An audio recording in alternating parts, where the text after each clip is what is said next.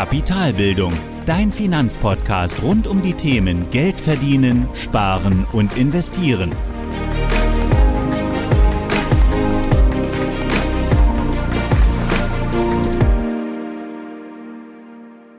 Hallo und willkommen zu einer weiteren Folge meines Podcasts. Ich bin Thorsten von Kapitalbildung und heute sprechen wir über die Anlagestrategie Buy and Hold. Hierbei schauen wir zuerst einmal, warum Buy and Hold eigentlich Sinn macht, wenn wir uns die Börse im Allgemeinen anschauen.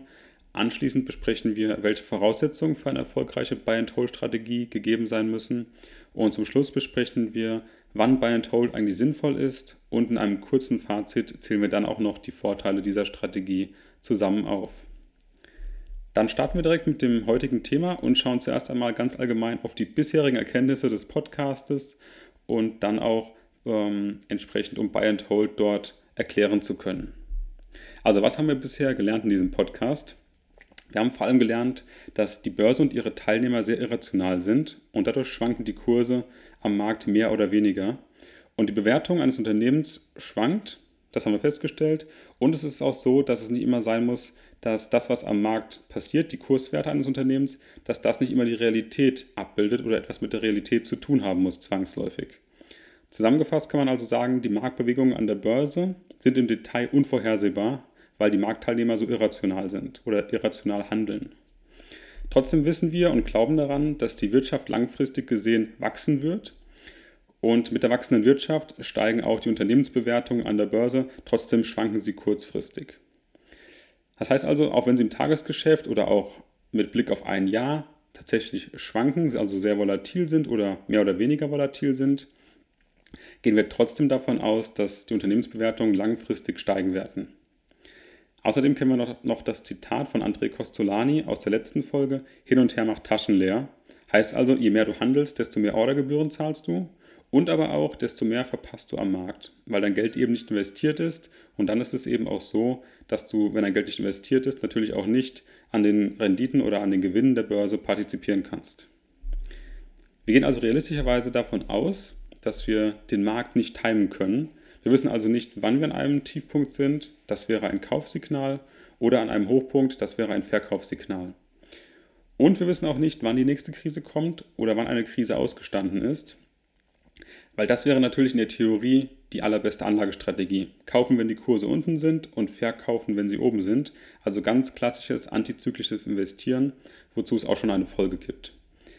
Und genau diese Zeitpunkte können wir aber nicht timen. Diese Realität müssen wir uns stellen. Und deswegen macht es Sinn, den langfristigen Horizont zu betrachten, also auch langfristig zu investieren, weil wir wissen oder auch daran glauben, dass es langfristig bergauf gehen wird, auch wenn es zwischendrin mal schwankt. Und mit langfristig meine ich natürlich jetzt mindestens zehn Jahre, besser länger. Und genau darum geht es auch in meinem Podcast. Langfristiger Vermögensaufbau durch eine individuelle Finanzplanung. Und für diesen langfristigen Vermögensaufbau braucht es die Buy-and-Hold-Strategie oder beziehungsweise die Buy-and-Hold-Strategie ist die Basis für diesen langfristigen Vermögensaufbau. Also das ständige oder einmalige Kaufen einer Geldanlage, um sie dann langfristig zu halten, mindestens zehn Jahre, eher noch länger. Und genau das ist auch die Buy oder die Idee von Buy-and-Hold, kaufen und halten. Übrigens ganz interessant, ich habe mir mal Gedanken gemacht, wer eigentlich der extremste Buy-and-Hold-Anleger ist. Und wenn man jetzt mal Aktien beiseite packt und das auf alle Geldanlagen bezieht, dann ist im Prinzip der Eigenheimbesitzer der extremste Buy-and-Hold-Anleger, weil er die Immobilie einmal kauft und dann im Prinzip bis zum Ende seines Lebens, wenn er sie nicht vorher verkauft, tatsächlich behält. Also der Eigenheimbesitzer ist der extremste, der extremste Buy-and-Hold-Anleger. Und jetzt mit dem Wissen, was Buy-and-Hold eigentlich ist, woher diese Idee kommt und warum sie sinnvoll sein kann oder vielleicht auch ist, schauen wir jetzt dann darauf, was man eigentlich braucht, um Buy-and-Hold sinnvoll oder erfolgreich durchzuführen. Wichtig für diese Anlagestrategie ist der Finanzplan. Der ist essentiell. Du musst also ganz klar wissen, wie hoch deine Risikobereitschaft und Risikotragfähigkeit ist. Du musst dein finanzielles Ziel kennen, ganz konkret in Zahlen. Also was möchte ich eigentlich verdienen? Also ein ganz klares Ziel, ein messbares Ziel haben. Du musst ein auf dich ausgerichtetes Anlageportfolio haben und du musst im Prinzip zusammengefasst deine Geldanlagen kennen, verstehen und strategisch ausrichten bzw. gewichten. Also ganz klar sagen, 70% Aktien-ETFs, 20% Anleihen oder und noch 10% Gold als Beispiel. Also einen ganz klaren Plan haben, wie deine, wie deine Assets verteilt sein sollen oder wie, deine, wie dein Vermögen verteilt sein soll und was eigentlich dein konkretes Ziel ist und wie deine Risikobereitschaft und die Tragfähigkeit aussieht. Und nur dann hast du wirklich eine Chance, diese Anlagestrategie über zehn Jahre oder mehr zu verfolgen. Also dieses Buy and Hold, kaufen und halten.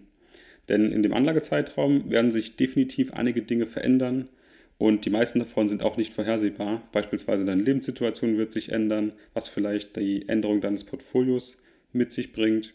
Oder aber auch, es werden verschiedene Krisen kommen, die dann vielleicht dein Portfolio um 50 Prozent oder auch mehr fallen lassen.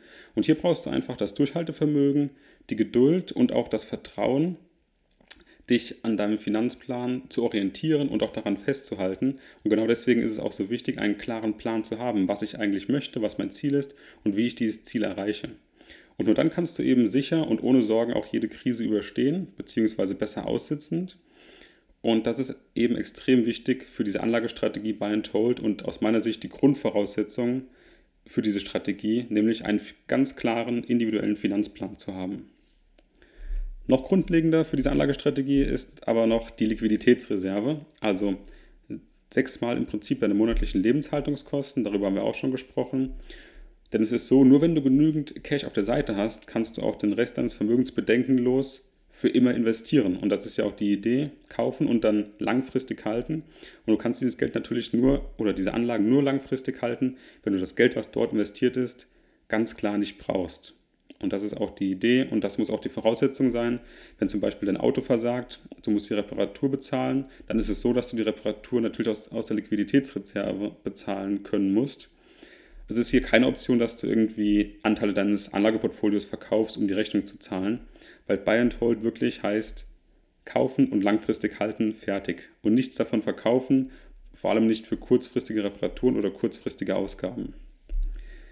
Wenn du also noch keinen Finanzplan hast, auch noch keine Liquiditätsreserve, auch noch keinen genauen Plan, wie du Schritt für Schritt dorthin kommst, dann mach zuerst das, stelle einen Plan auf, setz dir Ziele, schau, wie du diesen Plan verfolgen kannst, wie du diese Ziele erreichen kannst und investiere erst dann. Und falls du hierbei meine Hilfe möchtest, dann freue ich mich natürlich, mit dir gemeinsam deinen persönlichen Finanzplan aufzustellen. Hierzu kannst du gerne einmal auf meine Website gehen unter dem Menüpunkt Vermögensaufbau und dann auf Finanzplanung. Da findest du alle Infos, wie wir das gemeinsam machen können. Oder du hörst gleich im Anschluss noch die Folge 47. Da bekommst du auch alle wichtigen Infos und Inhalte zur gemeinsamen Finanzplanung. Und wir können dann entsprechend für dich deinen individuellen Finanzplan aufbauen. Noch ein Hinweis in eigener Sache, wenn du mal mein Portfolio, mein Depot mal sehen möchtest, dann kannst du das auch ganz einfach tun. Und zwar hatte ich vor kurzer Zeit ein Interview mit dem Gründer von GetQuinn. Und GetQuinn ist eine App für die digitale Anlageberatung. Und dort ist es eben auch so, dass es diese App zum Download gibt. Die App ist kostenlos, die kostet dich nichts. Du kannst sie downloaden für Android und iOS.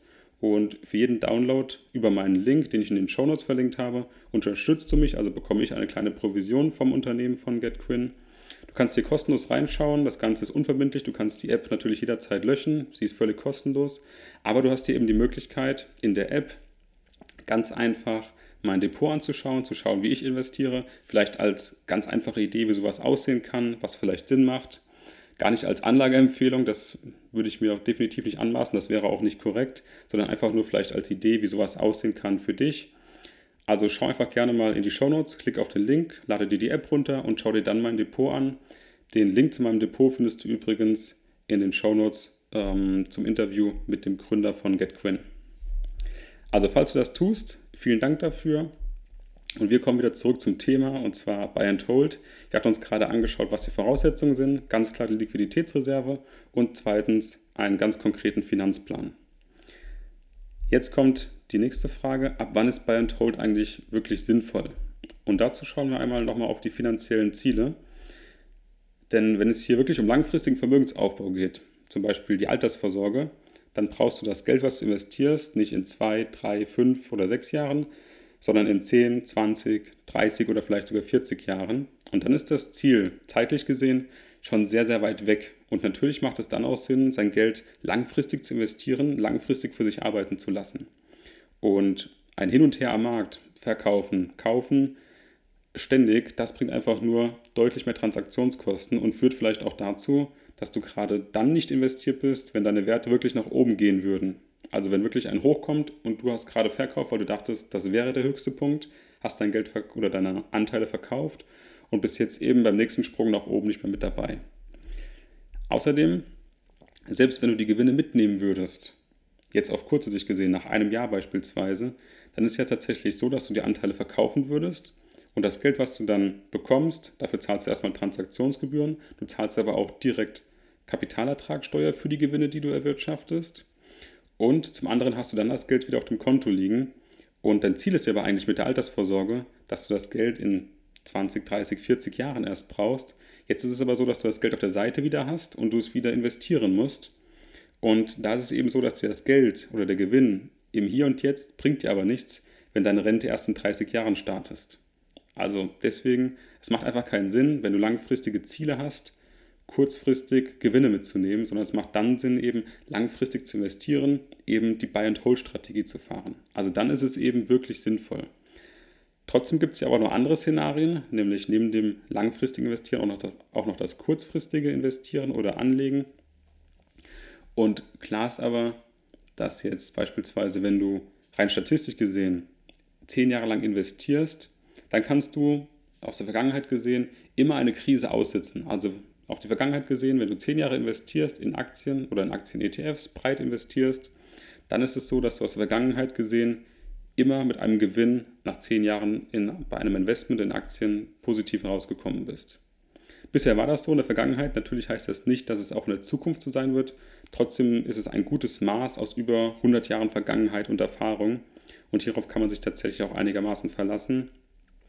Trotzdem gibt es natürlich auch kurzfristigere Ziele oder du möchtest vielleicht mal Dinge ausprobieren, Einzelaktien kaufen oder auch andere Dinge versuchen. Und das mache ich natürlich auch genauso, allerdings dann eben mit deutlich weniger Einsatz. Also ich würde dir empfehlen, wenn du sowas ausprobieren möchtest und wenn die Altersvorsorge soweit geplant ist und auch in trockenen Tüchern ist, zumindest was die regelmäßigen Zahlungsströme angeht, dann eben vielleicht maximal 10% deines Portfolios in Spekulationen zu stecken. Und das haben wir nämlich auch gelernt in der letzten Folge. Kurzfristiges Anlegen ist eine Spekulation und langfristiges Anlegen ist eine Investition. Trotzdem kann so eine Spekulation, also das kurzfristige Anlegen, auch mal funktionieren. Und genau deswegen mache ich es auch, wenn ich denke, dass ich eben zu einem günstigeren Kurswert gerade kaufe. Und das ist eben vor allem dann der Fall, wenn wir in einer Krise sind wie es beispielsweise letztes Jahr bei Corona war. Und genauso war es auch bei mir, dass ich letztes Jahr gerade viele einzelne Aktien gekauft habe, recht günstig, weil ich aus meiner Sicht nicht gesehen habe, warum diese Aktien auch so weit fallen sollten. Habe sie mir dann günstig in mein Depot gekauft und sie dann später gegen Ende des Jahres wieder verkauft zu einem deutlich höheren Kurs.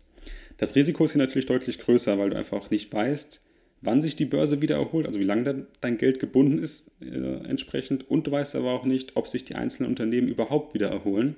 Also das gleiche Thema, was wir schon in vielen, vielen Folgen, Folgen besprochen haben. Je konzentrierter du da reingehst und je kurzfristiger, desto risikoreicher ist das natürlich auch. Deswegen gehen wir aber auch nur, auch nur mit einem geringeren Teil des Gesamtvermögens dort rein. Aber natürlich auf der anderen Seite, das Risiko ist größer, aber auch die Chance ist größer. Das heißt also, es gibt hier definitiv nur ein Szenario, in dem es Sinn macht, und zwar Buy and Hold macht nur dann Sinn, wenn du eben langfristige finanzielle Ziele hast. Bei kurzfristigen Zielen geht es mehr um Spekulation, um vielleicht das Ausprobieren, ähm, das Testen oder vielleicht auch einfach nur um ein Hobby. Da würde ich aber dann dir raten, entsprechend mit weniger ja, Anteilen deines Gesamtvermögens dort reinzugehen und Dinge auszuprobieren, was auch völlig legitim ist, was ich auch genauso mache. Damit kommen wir jetzt dann noch zum, ja, zu einem kleinen Fazit und den Vorteilen der Buy-and-Hold-Strategie. Und zwar finde ich eigentlich am allerbesten an der Strategie, dass die Anlagestrategie wirklich sehr schön einfach ist. Du musst dir nur einmalig einen individuellen Finanzplan aufstellen, was tatsächlich etwas Arbeit ist und was auch viel Wissen bedeutet. Und anschließend kannst du aber mit sehr wenig Zeitaufwand dein Geld einfach für dich arbeiten lassen über einen ganz langen Zeitraum. Das heißt also, du sparst dir im Prinzip das ständige Betrachten deiner Anlage und kannst einfach einmalig etwas aufsetzen, etwas automatisieren und es dann einfach laufen lassen und zwar ganz lange Zeit.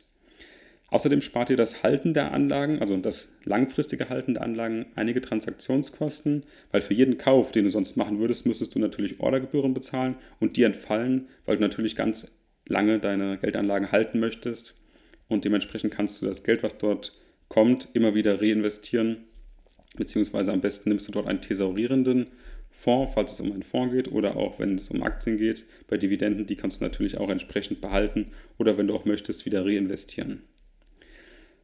Wie du siehst, also Buy and Hold ist eigentlich ziemlich langweilig, aber extrem effektiv und genau das, was eigentlich so die Idee vom langfristigen Vermögensaufbau ist, einmalig kaufen, lange halten und dann eben die entsprechenden Gewinne später dann, wenn es soweit ist, wenn die Ziele erreicht sind, dann eben erst mitnehmen.